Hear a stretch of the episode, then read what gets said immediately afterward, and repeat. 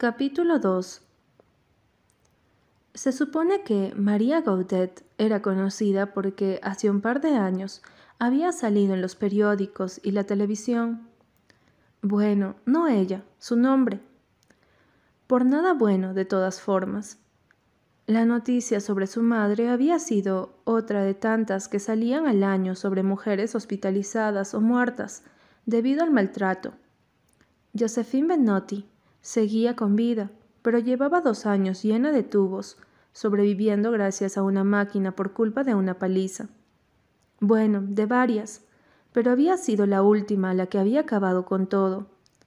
Según los telediarios que en su día cubrieron la noticia, había sido su hijo mayor, Christopher. El padre declaró que pasaba muchísimo tiempo fuera de casa por trabajo y que esa era la razón por la que no había visto nada raro en casa antes de que fuera demasiado tarde. Aún así, según dijo, el chico era creído, prepotente y tendía a alzar la voz muy a menudo, sobre todo cuando se le negaba algo. No trataba bien a nadie.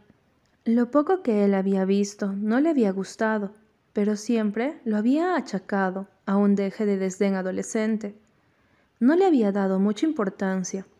El hombre de la camadura en la cara mantenía una expresión estoica al enfrentarse a las cámaras. Había luchado contra el agresor de su esposa hasta conseguir tumbarlo, pero no había podido evitar llevarse aquel regalo consigo. Cuando hablaba, en su voz podía notarse una mezcla de orgullo y refuerzo, no solo por haber sobrevivido, sino por haber podido pararlo. Era extraño, su tono. En parte lo contaba como si aquello no fuera del todo con él, como si para nada fuera su historia. Pero a la vez había una insistencia redundante en todas sus apariciones en televisión, cuando repetía y repetía el relato con aquella pasión desbordante, como si hubiera convertido aquello en algo enorme, como si ya no existiera nada más aparte de la desgracia. En un programa matutino habían comentado que la familia iba a venir a vivir a nuestro pueblo. Una chica lo vio, se lo dijo a sus amigas y la noticia se extendió rapidísimo. En aquel lugar no había secreto que pudiera esconderse. De pronto, todo el mundo se dedicó a investigar. Todos leyeron historias y hasta se pusieron nerviosos por su llegada. María, la otra hija del desdichado matrimonio, Iba a asistir a clase con nosotros. Ella también había salido en la tele algunas veces, así que supongo que de ahí que estuvieran tan emocionados. Creo que vienen del noreste. Parece una huida muy mal disimulada, comentaba alguien. Yo también huiría de los medios si estuvieran acosándome así. Y ustedes también, no lo nieguen. Le contestaron. Todo el mundo flipa con ella, dijo mi amigo Gonzalo el martes siguiente, mientras íbamos al instituto. Caminaba hacia atrás mientras hablaba con nosotros, y Harry le sujetaba el brazo para tirar de él o empujarlo en función de los obstáculos que se ponían en su camino. No siempre para que los esquivase, todo hay que decirlo. Ayer vi al grupo de las pijas detrás de ella, pero solo dos le hablaron. ¿Le hablaron, Gon? Lo corrigió Harry, con un suspiro cansado. Le, no la. Se supone que es tu idioma. ¿Cómo es posible que no sepas hablarlo correctamente? Arg, odio cuando haces eso. En serio. Pues dilo bien. Si alguien me hubiera pedido que describiese a Gon y a Harriet, creo que habría utilizado las palabras perro y gato. En mi opinión, es una presentación bastante acertada. Se pasaban gruñéndose todo el tiempo, y no es que ella tuviera mucha paciencia de forma natural, pero sinceramente llegaba un momento en que entendías que se pusiera de los nervios después de repetir más de diez veces que no se dice convenzco, sino convenzo, y que aún así semejante aberración se siguiese produciendo Gonzalo ignoró a Harry y se volvió la cabeza hacia mí. Daba unos pasos sorprendentemente seguros y largos, teniendo en cuenta que caminaba al revés. El caso es que la chica esa, María Gaudet, creo que está en nuestra clase, o eso me acaba de decir Diego, al menos. Dice que la han visto por los pasillos preguntando por segundo D, así que supongo que no será solo para decir hola y largarse, ¿no? ¿Quién es María Gaudet? Harry se rió. En serio, Gon, si casi no sabe cómo se llama su perro, ¿cómo le haces esa pregunta? Le lancé una mirada molesta, lo cual solo hizo que soltara otra carcajada. Yo espero que Diego tenga razón, siguió Gonzalo a lo suyo. La vi en una entrevista el fin de semana pasado. Era preciosa, preciosísima. Tenía una cara... Mi amiga puso los ojos en blanco y se burló, repitiendo la palabra preciosísima entre dientes. Anda, date la vuelta, dije. Que como te atropellen no quiero tener que explicarle a nadie que fuiste tan imbécil como para cruzar de espaldas. Entramos en el recinto y me despedí de Harry, cuando ella se desvió para ir a su clase. Gon la miró fijamente mientras se alejaba, y luego siguió caminando sin añadir más. Cuando llegamos todo el mundo estaba de pie, hablando entre sí, unos gritando más que otros, en grupos o en pareja. Parecían haberse multiplicado. Me volví hacia Gon con cara de fastidio. ¿Y ahora qué pasa? Te lo he dicho. Es ella. Miré a mi alrededor, estirando un poco el cuello para ver por encima de todas las cabezas. Yo no distinguía a ninguna ella que no conociera ya, así que simplemente me encogí de hombros y le susurré No veo a nadie. A lo que él contestó, suspirando de forma muy teatrera. Coño, tío, ¿por qué no ha entrado todavía? Debe de estar a punto. Gonzalo sacudió la cabeza y miró hacia arriba, como implorando paciencia. Luego me dio una palmada en la espalda y se alejó. Nos sentábamos separados en clase por nuestro propio bien, o, como él decía a veces, porque yo era demasiado muermo y nunca quería hablarle. Lo decía en tono de broma, pero yo sabía que iba de verdad. Me costó unos minutos que la gente se apartara y me dejara llegar a la primera fila. Poder separar la silla, decirle a una chica que quitara su culo de encima y por fin sentarme. Una persona nueva apareció de repente en la puerta y abrí los ojos al ver que era ella. No pensaba en ella. Ella, la persona a la que todos estaban esperando, sino en ella, la chica que había encontrado en el parque. Asomó la cabeza un poco, miró a los lados y luego dio el primer paso. Caminaba de forma segura y con la barbilla ligeramente alzada.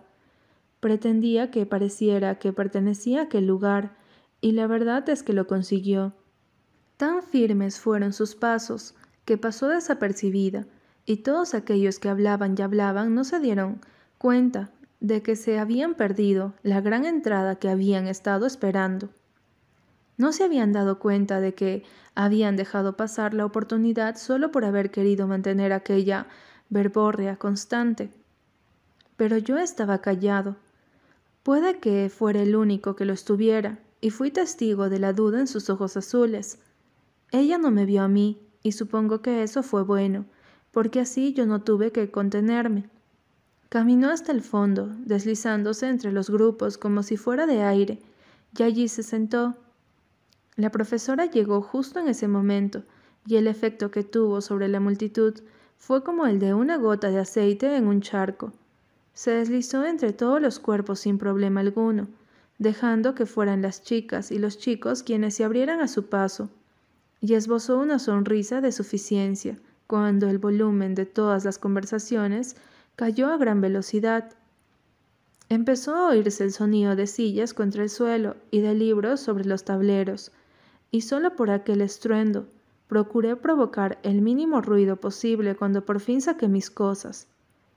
La mujer dio los buenos días y nadie contestó como todas las mañanas. A ella ya no parecía importarle tras mirarnos a todos un segundo, tal vez valorando si nos habíamos levantado receptivos o no. Clavó los ojos en un punto al fondo y luego los bajó a la lista con nombres que traía cada mañana y que le gustaba hacernos firmar. La hojeó un momento y luego, volviendo a mirar al mismo lugar de antes, preguntó con voz alta y clara, ¿Eres Gaudet? Toda la clase se giró y juró que habría pagado por ver cómo los ojos de todos se habrían sorprendidos y decepcionados al darse cuenta de que habían sido engañados. Unos fueron más discretos que otros, pero al final les odió igual.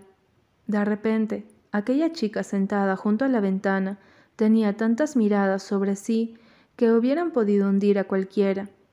Y no eran ojos normales, porque estoy seguro de que la observaban pensando que ya había incumplido sus expectativas, aunque ni siquiera había pasado un día desde su llegada. Sin embargo, ella no pareció notar todo ese peso cuando contestó Sí, María, María Gaudet. Bienvenida, María. Espero que hayas tenido una buena acogida. Aquella voz, la de la chica, me sonó fuerte como la de un tornado o un tsunami capaz de arrastrar una ciudad. No me volví para verle la cara porque no quería ser como los demás si por algún casual llegara a recordarme, no sería que lo hiciera observándola como si fuera una criatura al otro lado de los barrotes de un zoo. Si tenía que recordarme, debía hacerlo por algo bueno. Pensé, así que estuve toda la clase intentando que se me ocurriese el qué. El caso de los Gaudet había sido especialmente sonado unos dos años atrás, aunque normalmente los casos son tan violentos, solo son noticias durante uno o dos días antes de desaparecer en el olvido colectivo.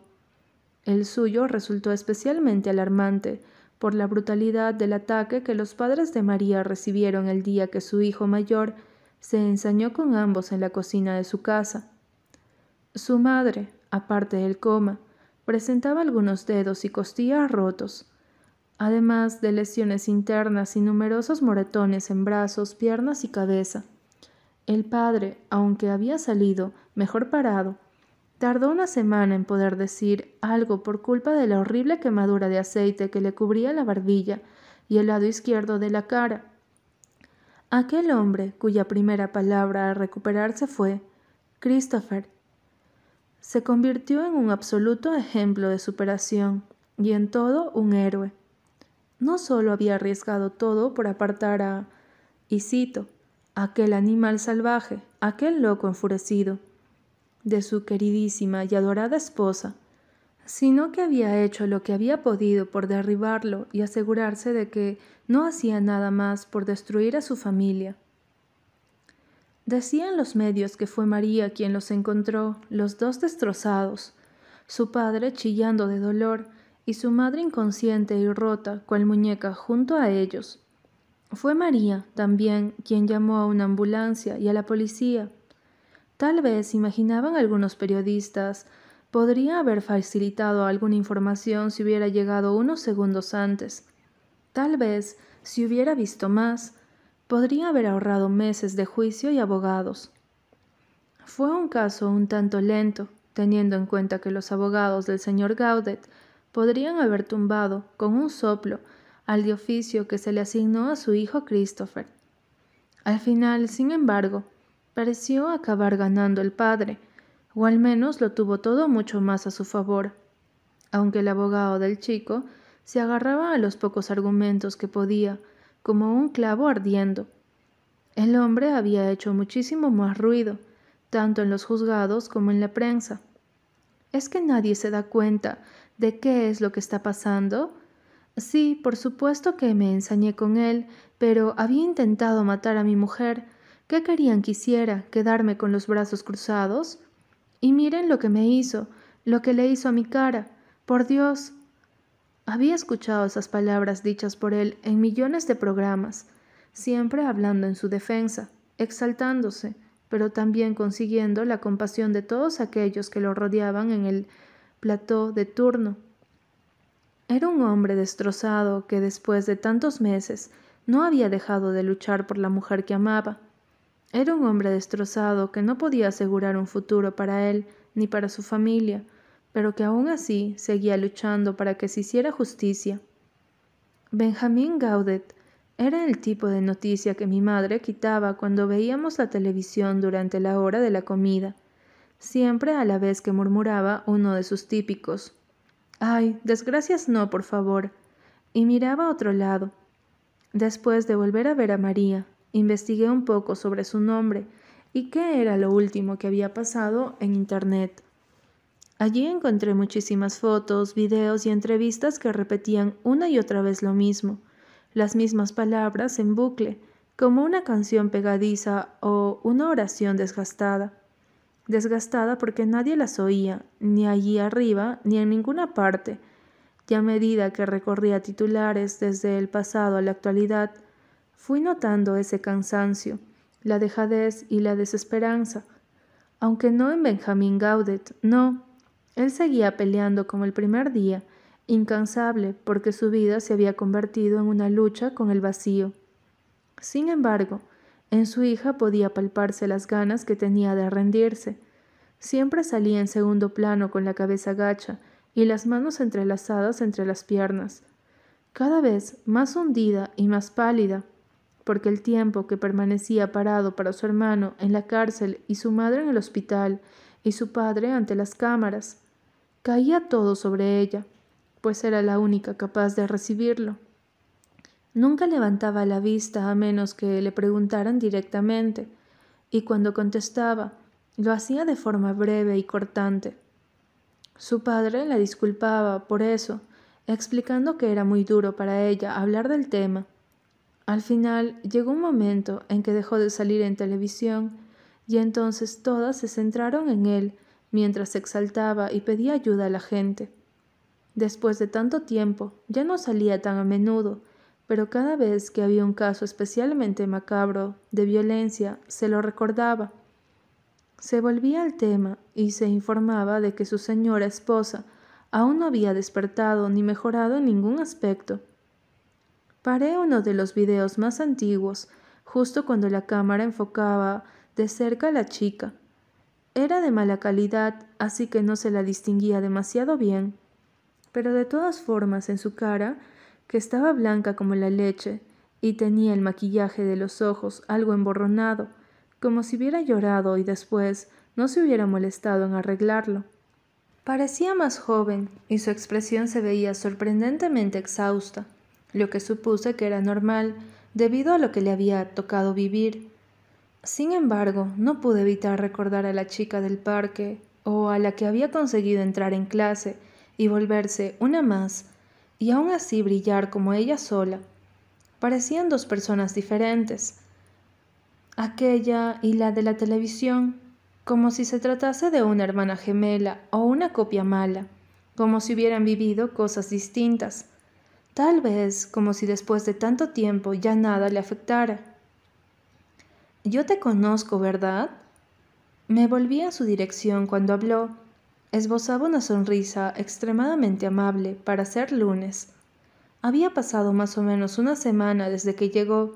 Me la había encontrado ese día al entrar en clase, a las ocho y diez de la mañana, sentada a dos sillas de mí. Había sido la primera en llegar, ni siquiera se había molestado en subir las persianas, por lo que permanecía sentada en la oscuridad con la mochila sobre la mesa y las manos entrelazadas en el regazo. Presioné el interruptor al entrar y levantó la cabeza, sobresaltada, como si lo hubiera despertado de un sueño. Sin hacer ningún gesto en su dirección, caminé hacia las ventanas y me encargué de que entrara la luz por todas. Un par de minutos después, cuando ya me hube acomodado, habló. Eres el chico del parque, si no me equivoco, añadió después, su expresión toda dulzura. El que tenía un perro y me pisó, ¿no? Sí, ya te dije que lo sentía. Oh, ¿te acuerdas? Sonrió, agachando un poco la cabeza, y luego apoyó la mejilla en una mano, mirándome. Tenía la certeza de que acabaría encontrándome contigo de nuevo. Supongo que había pocas posibilidades después de que te dijera a qué instituto voy.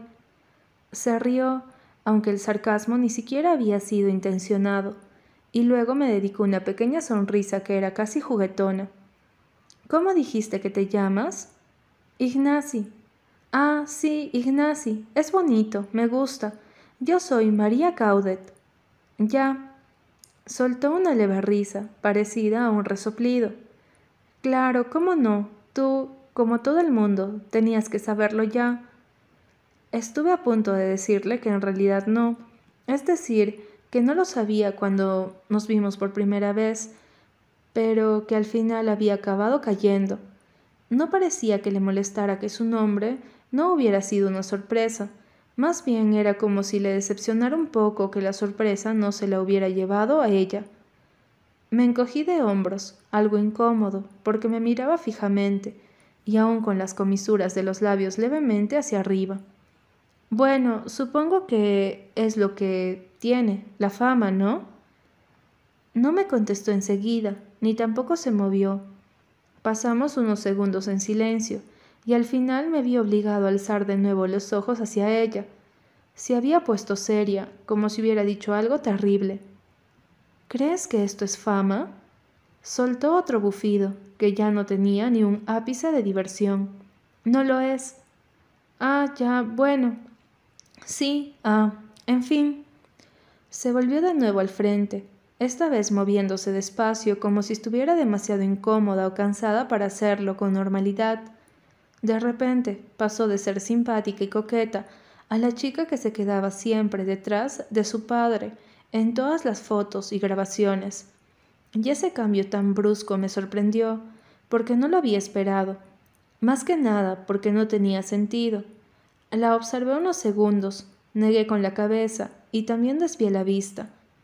Una extraña sensación de vacío o de fracaso se me instaló en el pecho. Había sido culpa mía, lo había hecho yo. Despacio, pero como si yo ya no estuviera allí, María Gaudet abrió su pequeña mochila y sacó de ella una agenda y un bolígrafo azul un poco mordido por la punta. Luego, a la velocidad en que caen los árboles en los bosques, donde nadie ve nada, o la de un fuego artificial en su descenso al suelo, se recostó sobre la mesa y empezó a escribir. Su mano se movía y sus hombros también, entre suspiros. Se quedó así durante varios minutos, y yo no podía hacer otra cosa aparte de observarla. Si no hubiera sido zurda o se hubiera sentado a mi derecha en vez de a mi izquierda, Tal vez hubiera podido leer lo que escribía, porque por alguna razón quería saberlo. No solían interesarme las cosas de otras personas que no fueran mis amigos, pero en aquel momento, si hubiera sido lo suficientemente atrevido, le habría preguntado. Pero no lo hice, porque yo nunca preguntaba nada. Mientras ella estaba ahí encorvada, yo pensaba en el titular que podía haber leído en todas partes, al menos cien veces. La tragedia de los Gaudet, siempre en negrita y letras grandes. La miré y pensé que parecía que María Gaudet lo llevaba escrito en la espalda ahora, o sobre su cabeza, como un letrero de neón. Eso me hizo sentir como si al leer aquellas cosas yo hubiera violado su privacidad, como si no fuera información de dominio público o no pudiera encontrarse fácilmente en Internet.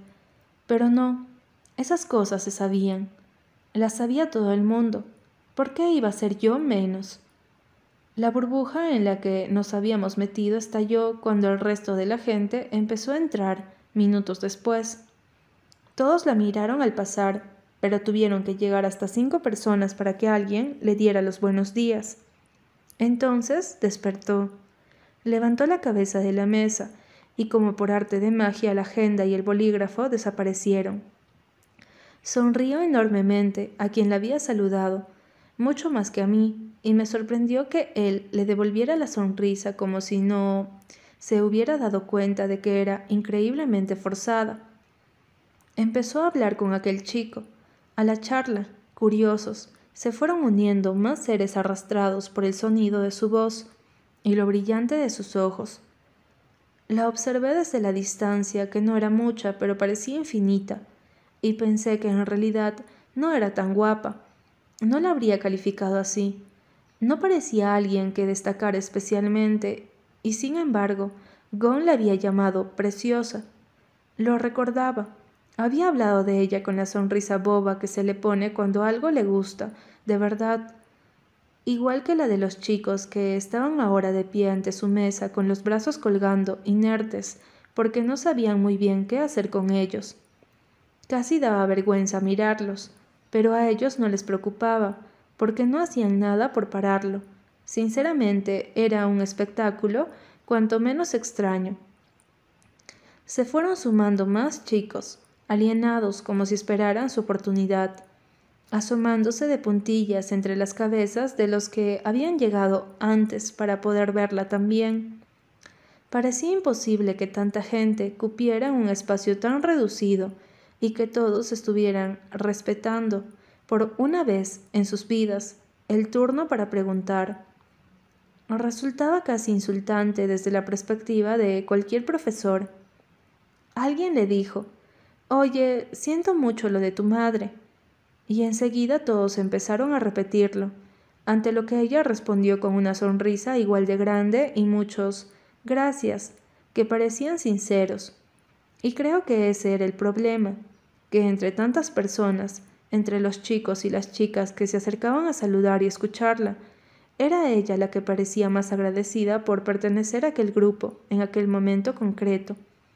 Es decir, su cara era la única que no mostraba cierta incomodidad o curiosidad o ansiedad por gustar a nadie. Simplemente permanecía allí, sentada con la espalda estirada y mirándolos a todos, pareciendo mucho más grande de lo que en realidad era, y comportándose con asombrosa naturalidad. Su expresión era impoluta. Nadie podría haber dicho que estaba fingiendo. Pero el caso es que lo hacía. Aquella sonrisa perfecta hacía que resaltara absolutamente evidente que era mentira, y ninguno lo vio. La clase empezó, y todos se despidieron con sonrisas tirantes y movimientos vagos. El espacio entre nuestra fila y la pizarra se quedó vacío ella sacó sus cosas, un cuaderno y un estuche, y a partir de ese momento no dejó de mirar al frente y tomar notas hasta que la clase terminó. Mantuvo los ojos en la profesora y en las diapositivas que ésta iba pasándola, y solo levantó el bolígrafo cuando se le acabó la hoja. Cuando el timbre que anunciaba el final de la clase sonó, todo el mundo se puso de pie enseguida, y empezaron a pasar ante nosotros solo para poder saludarla otra vez antes del cambio. Hasta luego, María. Nos vemos en historia. Hasta ahora. Ella sonreía y asentía mientras guardaba sus cosas. La observé un momento. Parecía tener la cabeza en otra parte.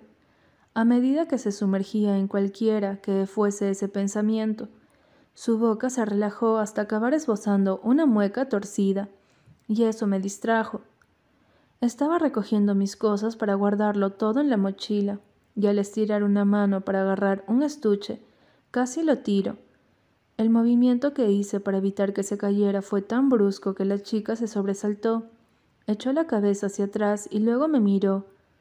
Tras un par de pestañeos, suspiró y frunció el ceño levemente. Alguien se detuvo delante de ella. Plantó una mano encima de su cuaderno y le sonrió enormemente cuando levantó la cabeza hacia él. Me sonaba.